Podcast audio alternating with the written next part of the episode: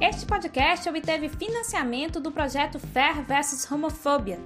O Ludoped e a revista Gambiarra se uniram para trabalhar com a Fair Network e a Futebol vs Homofobia, elevar as vozes LGBTQAP+, no futebol e mostrar o poder do esporte em promover a diversidade e inclusão.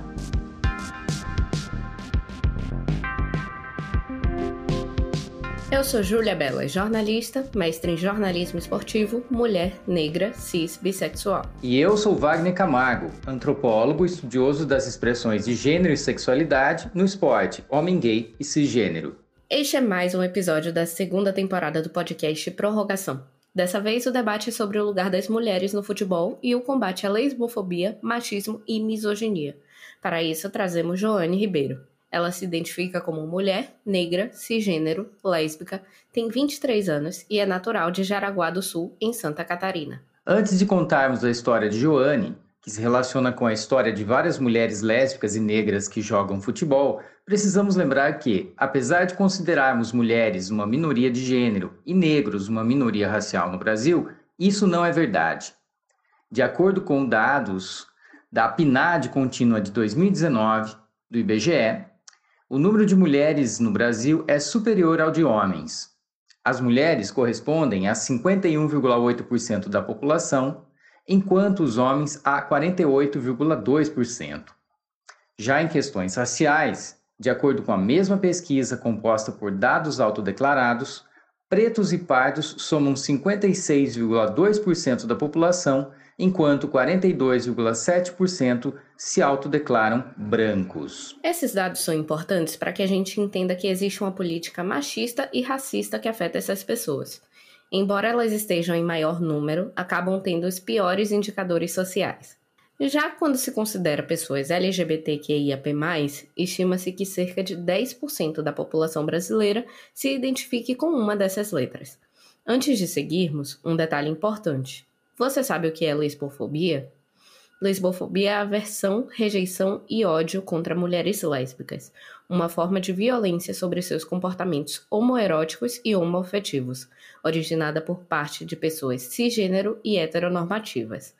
Tais preconceitos se manifestam em diversas ações violentas, muitas vezes físicas, e fazem parte do cotidiano de homens e grupos sociais contra mulheres lésbicas. Pois é, Júlia, importante destaque. Lembrando que, no Brasil, as maiores vítimas de violência contra a população LGBTQIAP+, estão na intersecção, ou seja, além de serem minorias sexuais, ainda se autodeclaram negros. No futebol, pessoas negras são maioria dentro de campo, mas as histórias são marcadas por muita luta para garantir direitos essenciais. Quando se trata do futebol praticado por mulheres, Apesar de termos três mulheres negras e lésbicas à frente do futebol feminino brasileiro, Marta, Cristiane e Formiga, pouco se sabe sobre a trajetória da luta deste grupo. O que nós sabemos, com certeza, é que elas sofrem muito preconceito, tanto pelo gênero quanto pela raça e orientação sexual. É, o futebol é isso, né? Ele é um esporte extremamente machista e comandado por homens, né? E como eu não performava feminilidade quando, quando mais nova, é, era muito engraçado que eu era associada ao futebol quando eu falava que eu gostava de algum esporte. Eles já me colocavam nessa caixa do futebol, sabe? Tipo, ah, então você que se parece com homem, você, óbvio, você vai gostar de futebol. Você não vai praticar um balé, você não vai fazer outros esportes, porque você não é permitida fazer isso, né? Isso era quase que obrigatório, assim, para mim. Mas eu sempre me coloquei muito assim a minha posição, as coisas que eu, que eu penso, que eu acredito. Então eu era muito respeitada também entre os meninos, porque eu praticamente só convivia com os meninos, né? E por mais que acontecesse esses, esses bullying, esse preconceito, eu me saía bem. E dentro do, do futebol era. Eu acho que é, é mais fácil você não ser feminina porque é, é parece que é meio esperado, sabe? Você é muito sexualizada de todas as formas. Então, eu sentia que quanto mais feminina eu fosse, talvez pior fosse para mim, sabe? Essa é a vivência de Joane Ribeiro. Ela, que joga futebol desde 7 anos de idade, nunca foi uma mulher que performava a feminilidade, mas ao mesmo tempo sempre sofreu pressão para ceder a expressões estéticas e comportamentais. Enquanto no mundo do futebol, entre os meninos, este comportamento garantia respeito, muitas vezes a estereotipação fechou portas para ela. É, eu tinha muito respeito dos meninos por conta do futebol. Era, foi o primeiro respeito assim que eu adquiri quando criança foi por causa do futebol. Foi onde me aproximou das pessoas, foi onde eu consegui ser eu mesma. Então eu sabia que tudo que eu tinha conquistado, todo o respeito ali era por causa disso, com os meninos principalmente, assim. Eu sempre era a pessoa que escolhia o time. Eu lembro que teve um campeonato na escola que os meninos foram na direção e pediram para eu participar, e eu fui a única menina que conseguiu participar entre os meninos. Então, isso assim, eu não, não tinha dúvidas desse respeito. E no colégio, eu me sentia muito isolada, muito, completamente, assim, é, das outras meninas, por conta da minha, da minha sexualidade. Mas depois, quando eu comecei a participar de outros, de outros times, né, de outras escolinhas, aí eu encontrei mais meninas como eu. Vi que também tinham outras meninas que também eram lésbicas, então eu já me sentia mais acolhida. Mas também pelo fato de eu ser muito nova e da maioria das famílias serem muito religiosas, era muito difícil assim para a gente falar sobre isso ou para a gente se sentir à vontade, né? É, porque acontecia muita repressão. Então eu lembro assim de, eu lembro de ser mais nova e da minha mãe assim, de uma outra mãe conversando que elas não queriam isso pra gente e tal. Então isso acontecia, a gente ficava mais quieta assim, sabe? Vale lembrar que a luta das mulheres lésbicas vai além do sexismo e do machismo. Elas sofrem outras discriminações que as tornam alvo de fobias e violências generalizadas. Ou elas são sexualizadas e precisam corresponder aos padrões corporais de beleza, entre aspas, ou elas são rejeitadas por não serem consideradas atraentes ao público que consome esportes. Não preciso nem dizer que este público é majoritariamente composto de homens. Então, eu me reconheci como no meio LGBT é, muito cedo, assim. Eu acho que eu já me via diferente, eu tinha, já sabia que eu tinha sentimentos diferentes das outras meninas. E por eu não performar a feminilidade quando criança, tive cabelo curto, tive cabelo comprido, eu tinha o cabelo do jeito que eu quisesse, eu me vestia do jeito que eu quisesse, minha mãe me deixava muito livre para isso. E então eu sofri preconceito bem nova, assim, bem nova mesmo. Isso foi muito complicado para mim na minha fase de criança, porque sofria muito preconceito na escola. Isso me deixava muito chateada. Eu não era uma criança que sofria o preconceito e ficava triste ou chorava eu ia para cima das pessoas. Então arrumava muita briga também. E fiz psicólogo quando, quando criança, a escola indicou eu fazer psicólogo, mas foi muito ruim para mim. O psicólogo foi um, foi um profissional muito muito incompetente, digamos assim, porque quando eu relatei para ele o que eu sofria no colégio, ele me deu dicas de, por exemplo, andar com os braços mais fechados, é, sentar de perna fechada, e isso me marcou muito, assim. E isso foi bem complicado na infância, mas depois é, minha mãe sempre esteve comigo, a gente sempre conversou, então depois eu consegui superar isso, mas na infância foi um pouco difícil mesmo. Em uma sociedade cis heteronormativa, qualquer mudança que fuja desse padrão é rejeitada e alvo de preconceitos e fobias. No futebol, meio extremamente masculinista, o corpo de mulher cis ou trans é considerado o outro, Existem casos, inclusive, como o da futebolista Eudice Melani, que dedicou sua vida ao futebol.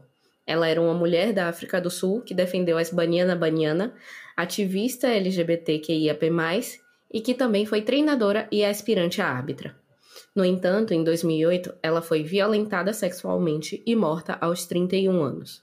No Brasil, o país no mundo que mais mata pessoas LGBTQIAP+, o cenário vai mudando pouco a pouco. No futebol feminino, por exemplo, estamos acompanhando as matérias sobre a maternidade de Cristiane, já que sua esposa, a advogada Ana Paula Garcia Silva, está grávida, e tem também o casamento de Marta com Tony Dale, as duas jogadoras de futebol do Orlando Pride, com uma cobertura midiática que até pouco tempo atrás seria impensável. Me incomodava e me incomoda muito ainda, né? É, a mulher, ela é ainda muito lida como feminina, a gente tem que ter modos, né, que a sociedade impõe e estéticas que a sociedade impõe. E eu sentia muito isso também quando era mais nova, por sair muito dessa estética padrão e hoje em dia também. E existem vários movimentos, né, que estão vindo para ajudar de várias formas no reconhecimento das pessoas. Eu me identifico como mulher, sempre me identifiquei e tô nesse movimento, mas eu acho que é esse padrão que a sociedade praticamente faz a gente engolir goela abaixo é difícil, me incomoda e eu vi várias outras meninas sendo incomodadas também. É, muitas meninas também é, sofreram pressão e cederam à pressão, né? Eu cedi a pressão também de várias formas, né? Alisar o meu cabelo quando eu era criança foi eu ceder a pressão da estética. É, o futebol sempre foi uma constante para mim. Era mais fácil eu me afastar das pessoas do que do futebol. E...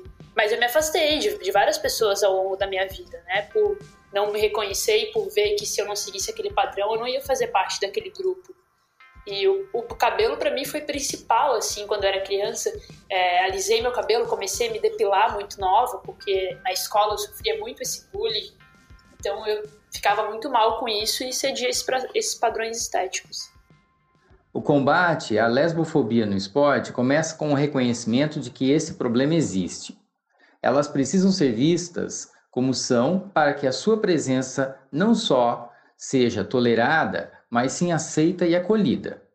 No futebol praticado por mulheres, ao mesmo tempo em que as mulheres lésbicas estão à frente da luta em nível internacional, nas divisões de base e categorias menos visíveis ou com menor visibilidade, Joane conta que sofria preconceito, principalmente por parte de treinadores homens. Eu acho que nesse quesito, assim, eu, eu tive sorte, porque eu realmente não lembro de nenhum fato, é, quando criança, de pais ou professores me reprimindo. Os pais dos meus amigos, eles eram muito tranquilos comigo, assim, eu não lembro de ninguém é, falando ou fazendo alguma piada comigo, sabe? E eu era muito tranquilo para mim, eu ficava com os meninos, ia para casa, brincava com as minhas amigas também. E eu não lembro, assim, de nenhum pai falar alguma coisa, e também minha mãe nunca me relatou nada. Mas eu sentia mais isso, é, fui sentindo mais isso conforme eu fui ficando mais velha, no período da adolescência. E eu acho que isso aconteceu, assim, mais é, no, próprio meio do futebol, os próprios técnicos. Eu acho que eles talvez for, foram mais preconceituosos do que as pessoas de fora, sabe? Então eu lembro assim de, dos técnicos exigirem uma postura X ou Y, sabe, da gente. E aí eu acho que eu comecei a me dar conta dessa repressão assim mesmo. E as ações discriminatórias em relação às mulheres começam desde cedo no esporte. Afinal, é comum em escolas, mesmo professores e professoras com formação humanista defenderem atividades sectárias voltadas ou para meninos ou para meninas em que pese as inúmeras pesquisas no Brasil e no exterior, a realidade predominante ainda é de valores generificados, e tanto brincadeiras quanto brinquedos possuem componentes definitivamente sexistas.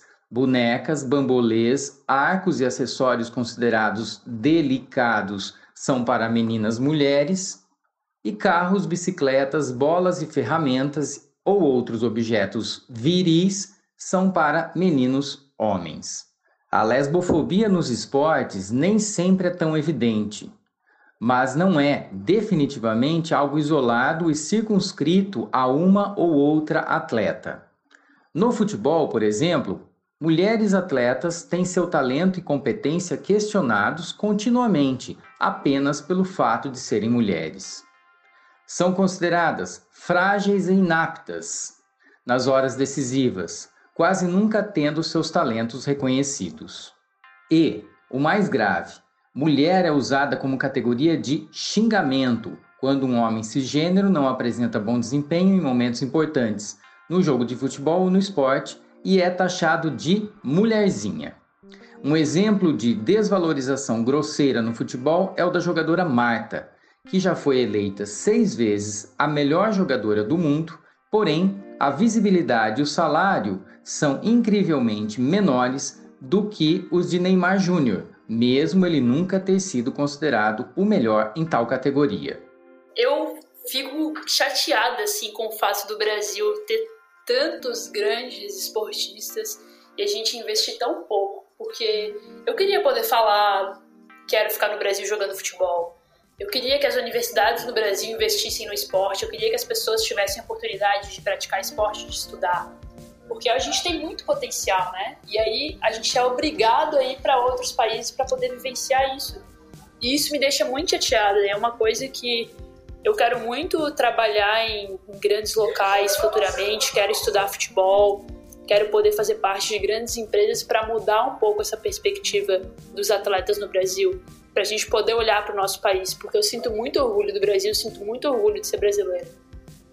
Eu não escolheria nenhum outro lugar para nascer, porque eu acho o Brasil riquíssimo, incrível de cultura, de pessoas.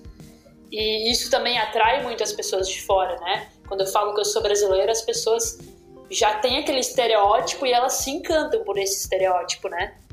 Mas também fecha muitas portas, porque muita gente, muitos americanos não sabem nem que a gente fala português, as pessoas associam espanhol, não sabem praticamente nada sobre, sobre o Brasil, né? Só sabem aquele estereótipo do futebol, do samba, das festas, da caipirinha, mas sabe-se muito pouco sobre o nosso país, que eu acho incrível, eu acho um país incrível. E quero poder depois voltar para o Brasil e trabalhar dentro do Brasil, porque eu acredito muito no nosso potencial. É, eu realmente quero levar o máximo que eu puder da minha cultura brasileira para lá, porque sou, é, é quem eu sou, é de onde eu vim, sabe? E eu tenho muito orgulho das minhas raízes, eu olho para minha família, eu sinto muito orgulho do Brasil, de ver o Brasil na minha família, sabe? Então, isso faz parte de mim também. E eu quero sim poder levar essa cultura para lá. Eu acho que a gente precisa muito descolonizar o pensamento, né? Eu vejo os Estados Unidos como grande oportunidade, mas não me deslumbra a ponto de pensar que que é superior ao Brasil, porque eu acho que a gente é colonizado, então a gente tem esse pensamento, mas a gente é incrível, o Brasil é incrível, as pessoas são incríveis. Então eu pretendo levar a cultura daqui e com certeza absorver o máximo que eu puder de lá, porque eles têm muito, muito para acrescentar também, muito conhecimento, muita tecnologia, né, muito acesso às coisas que a gente não tem. A gente tem muita dificuldade de ter acesso às coisas, então essa facilidade de acesso nos Estados Unidos ajuda muito e quero poder levar e trazer também o máximo que eu puder. Apesar de todo o preconceito, machismo, sexismo, lesbofobia e racismo presentes no mundo do futebol, é muito interessante ver uma jogadora jovem como a Joane se mostrando com tanto otimismo para o futuro. Ela se enxerga como parte da solução desses problemas e agora está lutando para arrecadar dinheiro e estudar e jogar futebol profissionalmente nos Estados Unidos. Mesmo com todas as barreiras, ela olhou para a história de tantas outras que passaram por violências parecidas e encontra nessas referências a força para continuar. É, essas referências são incríveis e elas são conhecidas em qualquer lugar, né? Se você fala sobre futebol brasileiro, as pessoas pensam no nome delas. Elas são grandes referências. E são mulheres que realmente me estimulam a continuar sonhando, a continuar buscando, vendo que é possível. E também são pessoas que batalharam muito para eu poder né, falar sobre o futebol feminino e estar onde eu estou hoje. Né? Eu lembro que tem uma outra coisa também que eu lembrei, que quando eu raspei a cabeça, foi um preconceito muito grande assim que eu sofri dentro do futebol. Então, e também me lembrou a outra nossa jogadora brasileira que também sofreu esse preconceito mil vezes maior do que eu sofri, né? Então a gente caminha um pouco, mas ainda os passos ainda são curtos, eu acho. Né? Para mim, Joane, jogar futebol, é, acho que é um encontro comigo mesmo, assim, uma parte muito forte de mim, uma parte de identificação, uma parte de luta, de esperança. Eu, quando eu tô jogando futebol, eu tô completamente jogando futebol, a minha cabeça está completamente ali, eu tô completamente ali, completamente focada. Então, é muito gratificante para mim, assim, poder jogar futebol e ter esse privilégio de poder jogar futebol, porque muitas pessoas não podem. Então, para mim é muito importante, assim, por mais que eu tenha tido que ultrapassar várias barreiras ao longo dessa caminhada do futebol, ainda é algo que eu acredito muito, assim, né? É, quando eu era mais nova, eu perdi uma bolsa no colégio particular em Belo Horizonte por conta da minha sexualidade. Eles não aceitaram e cortaram minha bolsa. Mas eu poderia ter desistido de jogar futebol, porque eu fiquei muito mal naquela época. Mas eu acho que o futebol sempre foi um lugar de acolhimento assim para mim.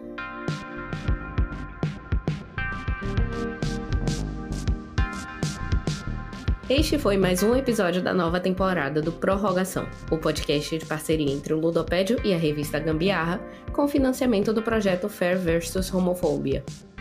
Essa entrevista foi com Joane Ribeiro, fotógrafa e atleta, jogadora de futsal e futebol. Ela conquistou uma bolsa para estudar na Westcliff University, em Irvine, na Califórnia. Essa bolsa, no entanto, não é integral, e para conseguir realizar esse sonho, ela ainda precisa arrecadar 12 mil dólares. Por isso, Joane criou uma vaquinha virtual, a fim de juntar o dinheiro e já conseguiu cerca de um terço da meta. Se você quiser ajudar, é só procurar no site abacaxicomsh.com pela vaquinha de Joane Ribeiro Garcia. Lá você encontra o título Futebol e Faculdade nos Estados Unidos e pode contribuir à vontade. Toda ajuda será bem-vinda. Para saber mais, procure por arroba Joane Ribeiro G nas redes sociais.